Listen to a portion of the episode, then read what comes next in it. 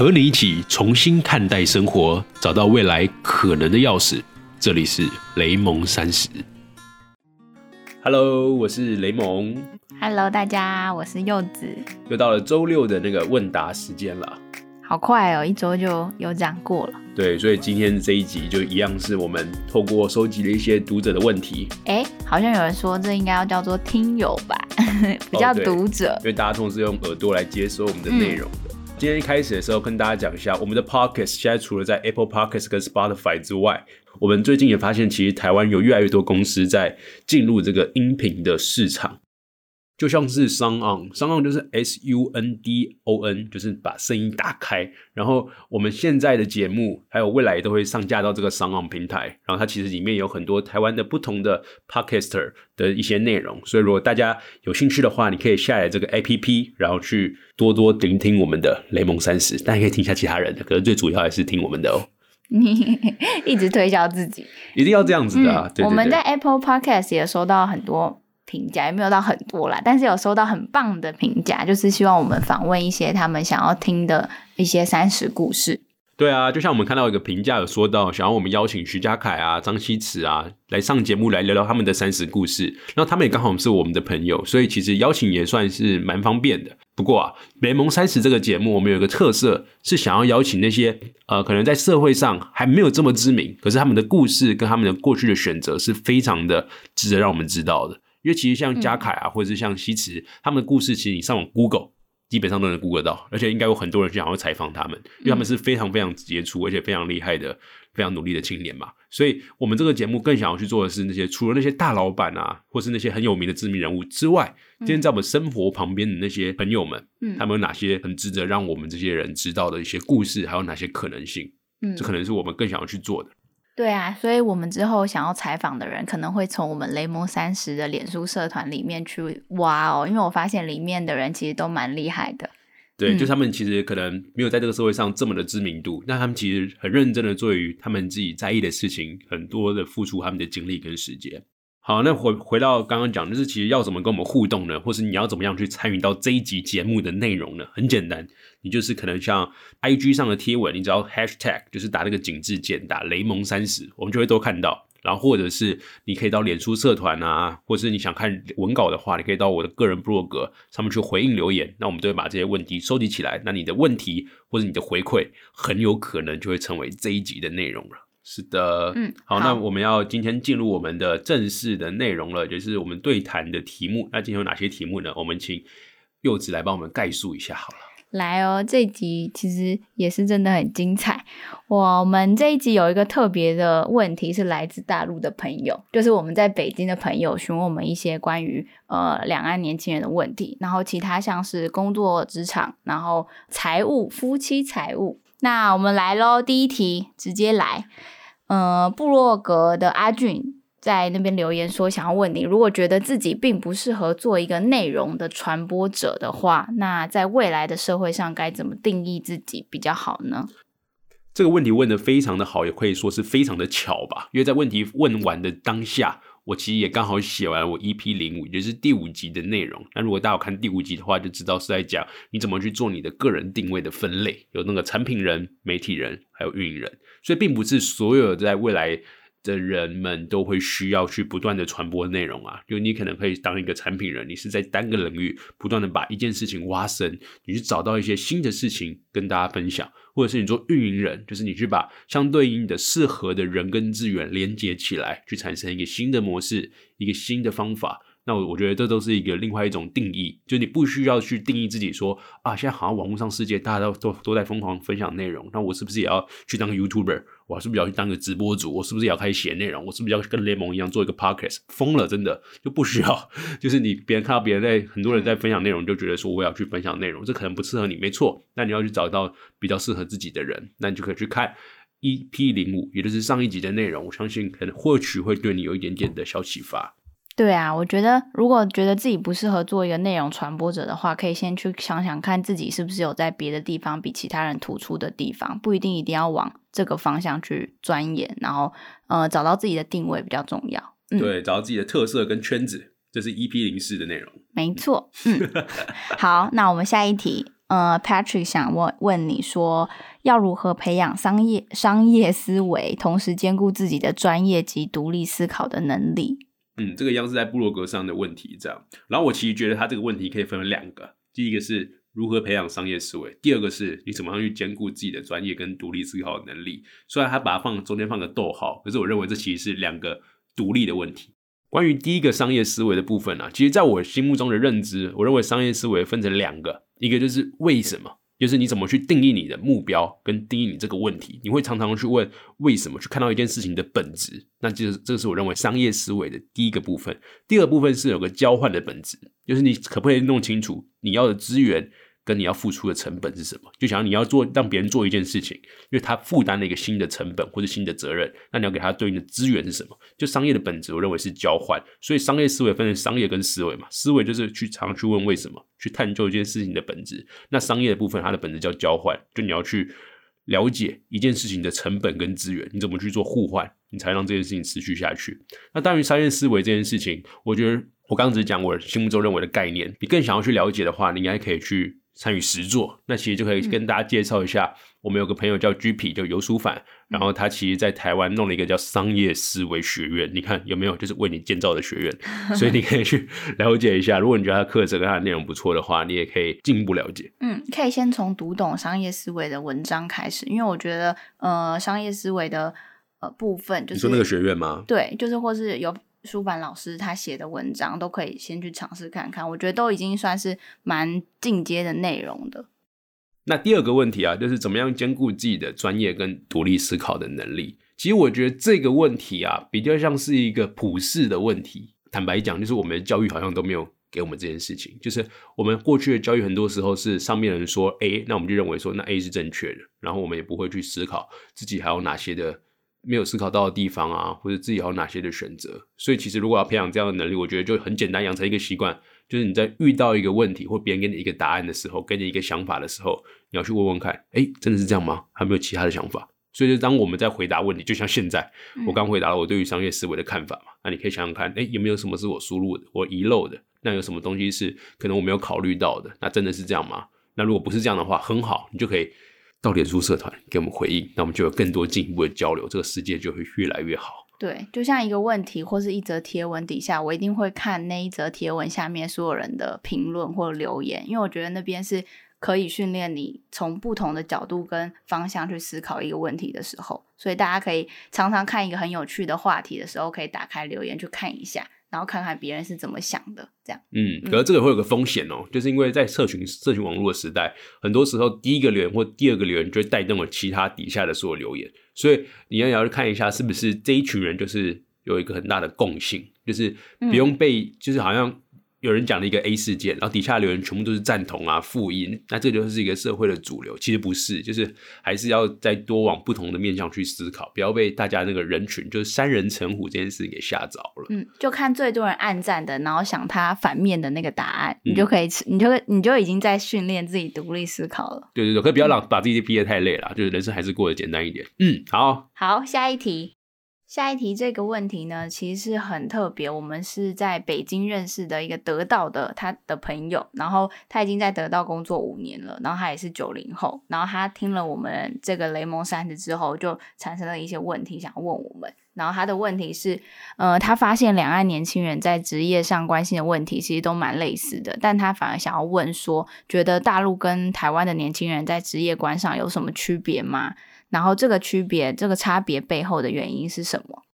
好，既然你都去过北京了，那我先请你回答一下，你怎么样去回答这个问题？你怎么看台湾人跟大陆人个别的职业观差别在哪里呢？嗯，其实我觉得讲，因为他问的是职业观，不是价值观嘛。在职业观上，我觉得最大的区别应该就是他们真的比我们很很多很多狼性的感觉。那为什么会有？更多的狼性呢？我觉得是因为就是在这十年间，大陆的职场的变化是很快速的更新跟迭代，所以他们更想要更有机会的去往上。那我们在台湾可能会比较比较舒适安逸一点，所以没有那么多想要往上爬的感觉，是这样吗？什么叫狼性？狼性，狼性就是在厮杀厮，就是打败。对方，然后踩着对方往上爬的感觉，有那个竞争的那个心态嘛？对啊，就是已经不管他是不是呃同事，不管他是不是过去的同学或校友，就是反正如果能往上爬，我就要把他踩在他头顶上。你觉得是这样？就更有竞争感，更怕自己会跌，就是成为那个最后的最落后的人。嗯，好，这个我觉得蛮同意的。可是基本上我两个其他的小小的思路，第一个是我认为，呃，这个狼性，就你刚刚讲，其实在于那个竞争力嘛。那我觉得刚好台湾最近就是在推那个一一零八课纲的时候，也想要做一件事情，就是不要再推那个竞争力，因为其实台湾过去都在推竞争力，所以就造成一个状况，就是其实竞争这件事应该是我们要一起合作，然后再往外竞争。所以你觉得说，在大陆的状况看起来像是大家直接是自己在往内竞争嘛？因为其实台湾现在目前未来想要推的是怎么样让大家在内部学会合作，然后跟外部竞争。嗯，所以你觉得这个狼性其实是他们在内部做厮杀竞争？对，我觉得他们现在是内部的先厮杀一波，因为他们可能是在自己的呃国家里面算是比较封闭的一个独立的市场，所以可能这个市场要先互相的去竞争之后，才看未来有没有机会跟海外的去厮杀。所以一定要先竞争过后，才可以比较出来。嗯，好，那第二个点就是我想要就是这个地方拆开来讲，就我发现这件事的本质原因啊，是人太多，就他们人太多，所以变成是呃他们在选择的时候，就像薛兆丰教授有讲过一句话，他说这个竞争其实并不是劳方跟资方的竞争，而是劳方跟劳方的竞争。就像你刚刚讲的，为什么会做一个内部的厮杀？很多很大的原因是因为呃，因为他们。怎么讲？就是老板在开一个薪水或者开一个条件的时候，如果你不要，旁边还会有人要。所以其实老板就觉得说，那我用这样子的一个资源，我可以找到相对应的人，那我就不需要给太多。所以其实我们到北京的时候，看到最可怕的景象就是，明明就是知名的火锅连锁店，很像台湾的鼎王等等。可其实在北京好了，他们一家知名火锅店的店长，可能一个月的月薪才两万五台币，然后你店员哦，你可能才一万多，就超级夸张。就是他们的薪水。的分布是标准，它很大，你可以很高的很高，可是很低的会非常非常低，那真的会感觉不知道怎么样过生活下去。那这个原因就是因为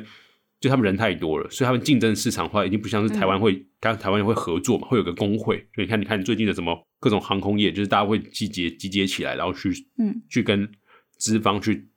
争取一些权利。可是其实在在北京的话，或者在大陆的时候，中国大陆是不太会这样的状况，因为其实大家会变成说，如果你不要，那我要。所以就变成是大家不会合起合体起来去争取一个权益，可这件事情其实我觉得是一个社会底层的一个本色，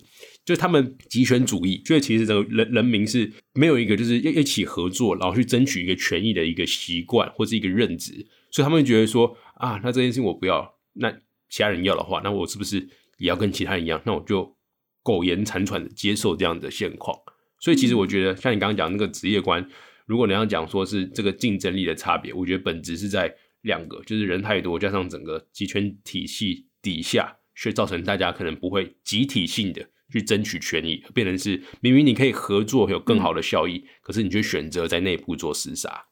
嗯嗯，所以竞争力其实我们还算是一致的，觉得这个区别是在两岸年轻人的身上。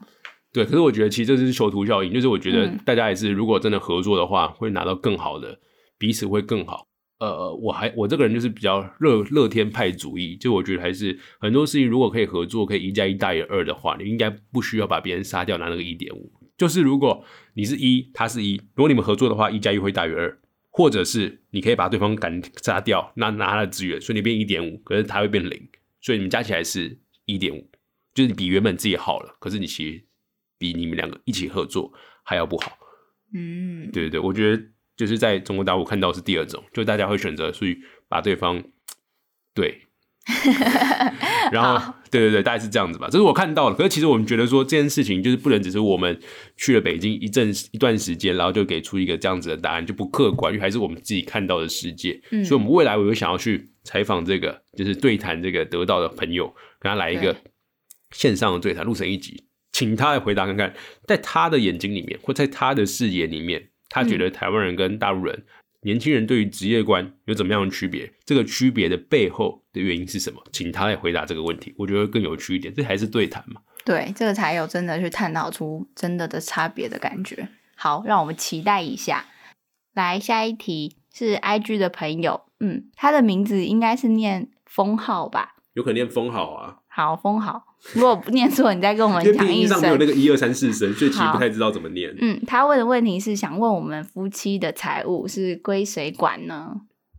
这一题就有趣了，就是我们还是我另外是想要再多问大家，就是我们之后在 IG 上办一个投票好了，就你跟你男男女朋友，或是你跟你老公老婆，你们家的财务是怎么管的？因为 A 就是两个人各自管各自的，B 全部给女生管，C 全部给男生管。就这件事情，我觉得蛮想，我也蛮想要统计一下的，因为像我们家就是，唉，非常的有苦说不清，就是全部都是我来管。就是因为就是我们家的悠悠不太懂那个数字的东西，如果你给他管财的话，他就会说，哎、那就全部放银行就好啦。可是其实放银行这件事情就是会被通膨吃掉。现在存银行的活存定律、利率都完全小于通膨，所以就是你在放在银行的钱，就是你每过一年的水钱就在缩水。所以我还要负责去做投资理财啊，或者是买保险保护我们两个人啊，等等的。就你看雷蒙这样，平常要工作，还要生活，还要负责管钱，真的是哪天就饿死在路，就累死在路上，然后还没人知道，好可怜。这夫妻抱怨大会吧？这不是这你有回答到问题吗我？有怀疑到问题啊，为什？么是有苦说不出？你你有你有能力用钱保护家人，不是很幸福的事情？嗯，那你为什么说是一个苦？如果你觉得很难的话，或者很不愿意的话，可以我来管呐、你来管这个家里就没有钱，这个就就是就是给你管一管，就像是就是把钱装在一个破的水桶里面，并不会好？就是一直塞进去就一直流掉。好啊、我觉得我才是有苦说不出。只要理解你的那个个性的人，都会知道我我我有多辛苦。我真的觉得很无奈，并不是啊，是是我觉得我相信你在财务上理财的能力有更更大的机会去把钱变得更大，然后做出我们之后未来规划的目标的话，我才愿意把钱交在你手上啊。我觉得我真的很无奈，这一题好大家有回答到啊？就是我觉得他他问那个想归谁管，应该是想要听看我们为什么这样管。那我们讲了为什么？那我觉得我们当然不能当一个呃标准答案，因为其实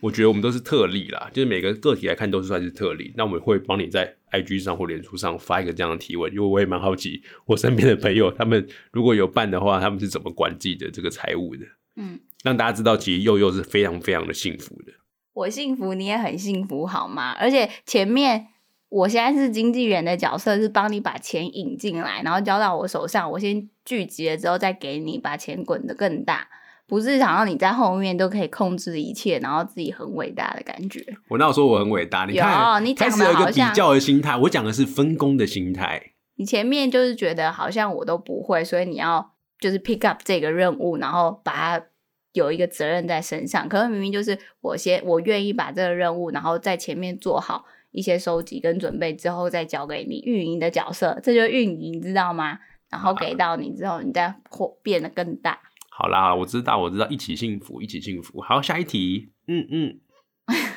下一题，好，下一题是 I G 的 William，然后他想要问雷蒙有想过几岁要退休吗？我吗？我想三十岁就退休啊。就如我不知道你的定义是什么啦，你这个定义是就是离开一个公司吗？就离不开工作，离开公司组织吗？没有，我觉得人生不会有不工作的人，就是工作就就要看工作的定义是什么。我们这集是中文课，对中文课，就是我觉得退休这件事情，如果你定义为不工作，啊，你就是跟废物不是没两样。嗯，对啊，对啊，你就在家每天，就是我认为工作都是从事生产嘛，我们把工作定义为从事生产，这生产就是你可以对这个社会产生一点点价值，这个社会不一定要是整个全世界的社会，你可以是你身边的朋友，身边这个圈子也是一个小社会，就是我们会我们会把这个社会范围弄得小一点，就是只限于你身边的亲朋好友们，那你这个也是一个社会啊。因为我觉得你从事工作就从事生产，那你会对你这个圈子带来一点价值，带了一点服务，带来一点帮助，让里面的人因为有了你有改一点点的改变，那它就是一种从事生产，那它就是一种工作。所以我觉得，如果把退休定义为工作这件事情，就是我觉得如果人活在世世世界上没有从事生产的话，那他就等于死了。嗯好，那你就是到老都会觉得你要从事生产，对不对？对啊，那你刚刚开始回答说你想要三十岁退休，那个那个退休的定义是什么？就离开组织工作啊，就是我是为别人工作，就是别人用了一个固定的每个月给多少钱，然后我就是为他服务这样，然后他就拿他就拿了那笔薪资、那个月薪或是那个年薪，然后绑住了我我真正想要做的事情，所以我才觉得这个雷蒙三十就是做一个未来个体的时代嘛，就是大家虽然说年轻的时候去别别的组织，就透过组织的力量去给自己一点磨练，就是一些事情是你真的一个人没有办法学的事情，你要进去一个环境里面，然后去有所限制，你才会有所成长。那之后你知道越来知道自己要什么的时候，你应该要是要做的事情，就是不是别人给你的一笔钱，你就要为他做所有的事情。你应该是你要自己知道自己想要什么，然后去从事生产，在你的那个圈子或你的那个社会里面，然后让那些社会跟这个圈子给你相对应的交换的报酬。来获取你的那个价值，你会更更有自由度。嗯嗯，所以我认为，我现在目前的狭义上的退休，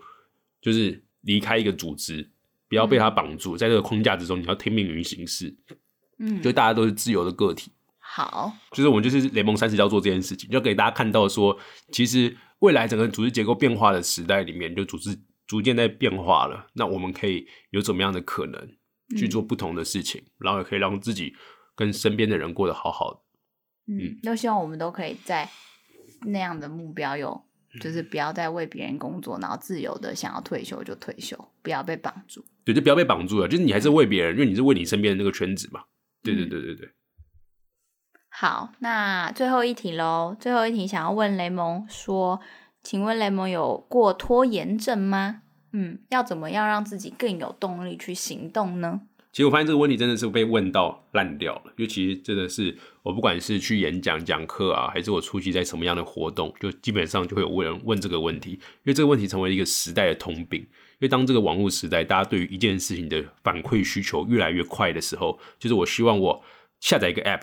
它一分钟之内一定要给我下载好；我开一个网页，它只一到三秒钟才会有就要有反应，就不能让我等。就像我要培养一个习惯，我要做一件事情，我就它马上就有成效。我看完一本书，我就要马上获得到知识的增长，疯了吗？各位，就这件事，这个社会不是这样运行的，就它是需要一点等待，需要一点机制，需要你去养成习惯。所以呢，我们美丽的幼幼就做了一个新的活动，打算推出在雷蒙三十的社团给大家。嗯，就是下周开，下周一开始，我们会有一个呃行动的。七天小活动，然后它会延续三周，然后它是针对职场学习还有关系经营的一些小活动。对，然后我推出这个任务，其实就是希望说，呃，大家在三周时间，呃，可以设定一个小目标。然后我找了四个很棒的小组长，会带领大家一起去完成。然后我们会周周间啊，或是周末再有一个小小的反思。然后也会希望大家在这个